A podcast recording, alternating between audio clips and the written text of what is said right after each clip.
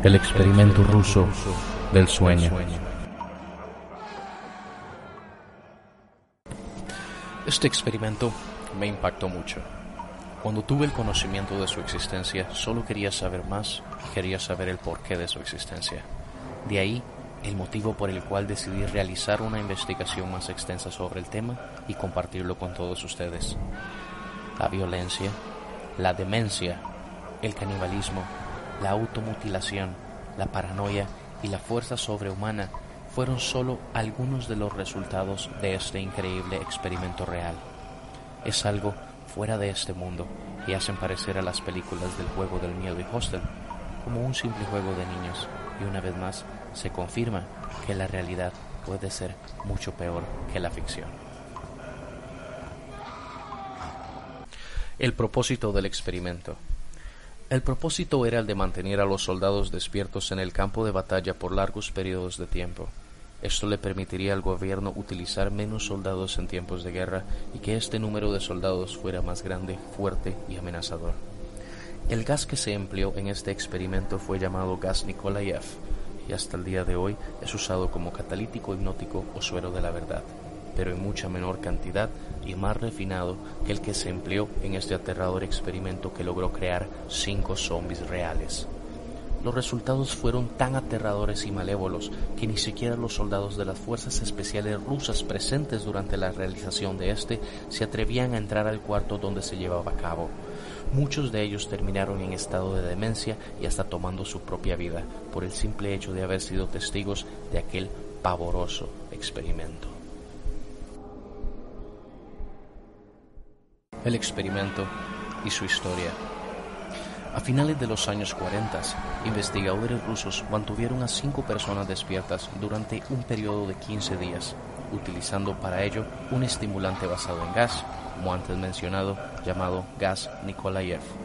Los mantuvieron encerrados en un ambiente sellado para así poder monitorear cuidadosamente el uso de oxígeno, de manera que el gas no les matase debido al peligro de altas concentraciones del mismo y sus altos niveles de toxicidad. Para poder observar lo que sucedía en aquella habitación, y ya que aún no existían cámaras de vigilancia, se decidió utilizar, además de micrófonos, unas ventanas de 5 pulgadas de grosor para así poder observar a los sujetos en la prueba. Además, la habitación tenía libros, cobijas para dormir, aunque ninguna cama, agua corriente, baño y la suficiente cantidad de comida para que los cinco pudieran sobrevivir por un mes y así nadie tuviera que entrar al cuarto donde se realizaba. Los sujetos de prueba fueron presos políticos considerados enemigos del Estado durante la Segunda Guerra Mundial y se les prometió su liberación si se ofrecían voluntarios para el experimento. Todo estuvo bien durante los primeros cinco días y los sujetos apenas se quejaron pese a que se les engañó y no fueron liberados. 15 días en los que no durmieron, el gas se los impedía. Sus conversaciones y actividades fueron monitoreadas y se observó que hablaban de los incidentes traumáticos de su pasado. Poco a poco, el tono general de sus conversaciones adquirieron un aspecto más oscuro, sobre todo después del cuarto día de experimento. Luego de pasados los primeros cinco días, los sujetos de prueba empezaron a quejarse de las circunstancias y eventos que los llevaron a donde estaban y empezaron a demostrar paranoia severa. Dejaron de hablar entre ellos y comenzaron a murmurar de manera alterna en los micrófonos. De manera extraña, todos parecían creer que podían ganar la confianza de sus captores si traicionaban a sus camaradas. Se creyó de todas formas que esto era únicamente efecto del gas. Cuando ya habían pasado nueve días, uno de los sujetos de prueba empezó a gritar. Corría por todo el cuarto gritando repetidamente, por al menos tres horas seguidas. Después trató de seguir gritando, pero solo conseguía dar un grito ocasional. Su voz parecía haberse gastado. Así que los científicos supusieron que físicamente se había destrozado las cuerdas vocales. Pero la parte más sorprendente de este comportamiento fue cómo sus compañeros reaccionaron a él, o mejor dicho, cómo no reaccionaron. Ellos solo continuaban murmurando en los micrófonos hasta el momento en que otro de los sujetos de prueba empezó a gritar. En aquel momento, dos de los sujetos de prueba que no gritaban tomaron los libros, le sacaron las páginas, las llenaron una por una con sus propias heces y luego las pegaron en las ventanas, cubriéndolas en su totalidad. tras lo cual los gritos de sus otros dos compañeros cesaron repentinamente, al igual que los murmullos en los micrófonos. Pasaron tres días luego de aquello. Los investigadores verificaron los micrófonos constantemente para asegurarse de que trabajaran, porque era imposible que cinco personas, que eran los que estaban dentro del cuarto, no produjeran ruido alguno. De hecho, el consumo de oxígeno indicaba que los cinco seguían vivos y no solo eso, dicho consumo de oxígeno era el que cinco personas consumirían realizando ejercicios extenuantes. En la mañana del día 14 es cuando las cosas se comienzan a tornar más interesantes. Los investigadores hicieron algo que no estaba contemplado en el experimento, pues podía alterarlo. Intentaron llamar la atención de los sujetos. Utilizaron el intercomunicador dentro del cuarto, esperando con ello una respuesta, pues temían que estuvieran en estado vegetal o muertos. Los investigadores anunciaron, abriremos el cuarto para comprobar el estado de los micrófonos. Aléjense de las puertas y acuéstense en el piso con las manos atrás o se les disparará. A uno de ustedes se le otorgará la libertad si obedecen. Para su sorpresa, desde los micrófonos escucharon una frase. No queremos ser libres. Hubo un gran debate entre los investigadores y las fuerzas militares que financiaban el proyecto. Intentaron volver a comunicarse con los sujetos de prueba a través del intercomunicador, pero no hubo respuesta, por lo que se decidió abrir la habitación al anochecer del día 15. Se extrajo el gas de la habitación y en su lugar se empezó a enviar solo aire fresco. Inmediatamente, voces en los micrófonos empezaron a objetar. Tres voces diferentes rogaban para que se repusiera el suministro del gas. Sin embargo, el plan siguió adelante y las puertas se abrieron. Los sujetos de prueba gritaron más fuerte que nunca, al igual que los soldados que tenían que entrar y quienes fueron testigos del horror. Uno de los sujetos estaba muerto para ese entonces y lo peor estaba por venir.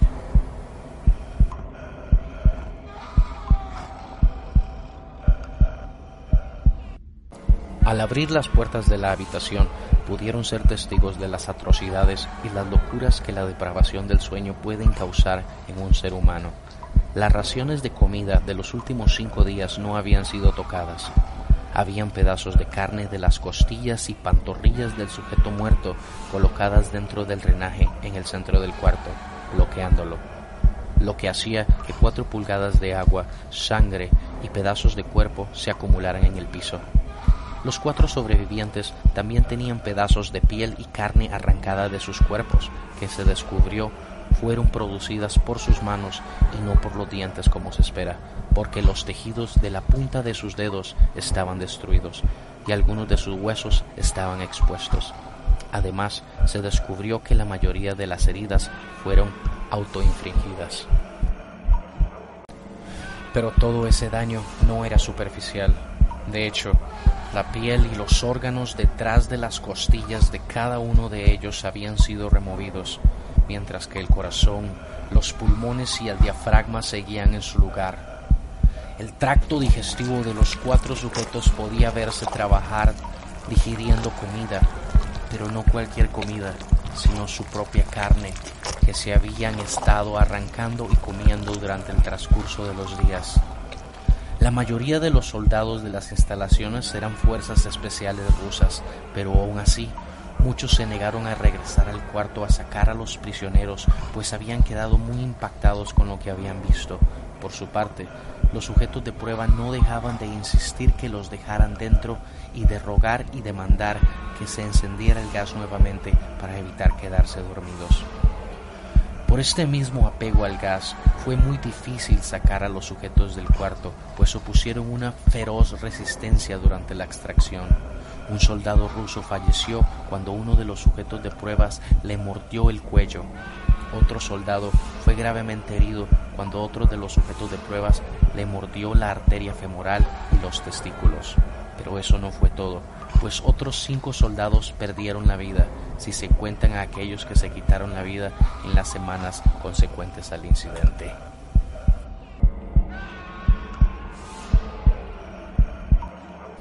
Pero no solo los soldados resultaron heridos en este enfrentamiento, uno de los sujetos de pruebas se dañó el vaso y se comenzó a desangrar de manera casi inmediata.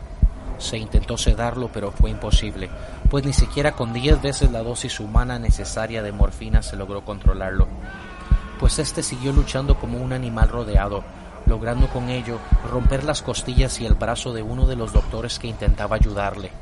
El corazón del sujeto de prueba latió al máximo por dos minutos completos mientras seguía desangrándose y siguió gritando por más de tres minutos, atacando a quien se le acercara y repitiendo la palabra más una y otra vez, cada vez de forma más débil, hasta que cayó en silencio. Los otros tres sujetos de prueba fueron inmovilizados fuertemente y llevados hacia diferentes instalaciones médicas. Dos de ellos, con cuerdas vocales intactas, demandaban continuamente más gas para permanecer despiertos. El más herido de los tres fue llevado al único cuarto de cirugía que había en las instalaciones y al igual que el sujeto de prueba con la herida en el vaso, cuando a este sujeto se le intentó sedar para poder colocar nuevamente sus órganos en su lugar, también se mostró completamente inmune a esos sedantes, los normalmente utilizados para esos casos. Y de hecho, peleó furiosamente cuando el gas anestésico se le estaba colocando. Sin embargo, cuando se probó con otro tipo de anestesia que finalmente dio resultado, al momento en que él cerró sus ojos, su corazón se detuvo. En la autopsia se encontró que en su sangre había tres veces la cantidad normal de oxígeno. Otro de los sobrevivientes, quien fue el primero que empezó a gritar, con sus cuerdas vocales destruidas, él no pudo objetar la cirugía y solo reaccionaba agitando violentamente la cabeza en desacuerdo cuando se le administraba el gas anestésico.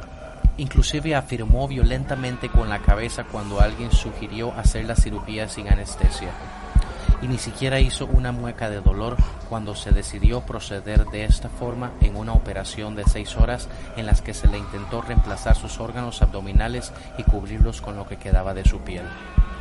Sin embargo, ya era casi imposible que el sujeto estuviera siquiera vivo. Una enfermera aterrada que ayudó con la cirugía comentó que la boca del paciente formaba una sonrisa cada vez que sus ojos se encontraban, como si aquel procedimiento fuera de rutina y no una cirugía que causaría un extremo dolor sin ningún tipo de anestésico, como en su caso. Cuando la cirugía terminó, el sujeto miró al cirujano y empezó a hacer sonidos fuertemente, como tratando de hablar. Asumiendo todos los presentes que el sujeto de prueba quería decir algo importante, el cirujano le entregó un papel y un lápiz para que el paciente pudiera comunicarse. Escribió, Sigue cortando. Luego de aquello, se decidió hacerle la misma cirugía sin anestesia a los otros dos sujetos. Sin embargo, esta vez se les tuvo que inyectar un paralítico, pues ellos reían constantemente, por lo que tanto movimiento hacía imposible para el cirujano el poder realizar la operación. Al estar bajo el efecto de aquella droga, ellos solo podían interactuar con los ojos, cuando pudieron volver a hablar, exigieron nuevamente que se les diera el gas estimulante al que fueron sometidos al inicio del proyecto. Entonces, los investigadores intentaron averiguar el porqué de que se lastimaran a sí mismos y por qué querían el gas nuevamente. Por única respuesta obtuvieron un debo permanecer despierto.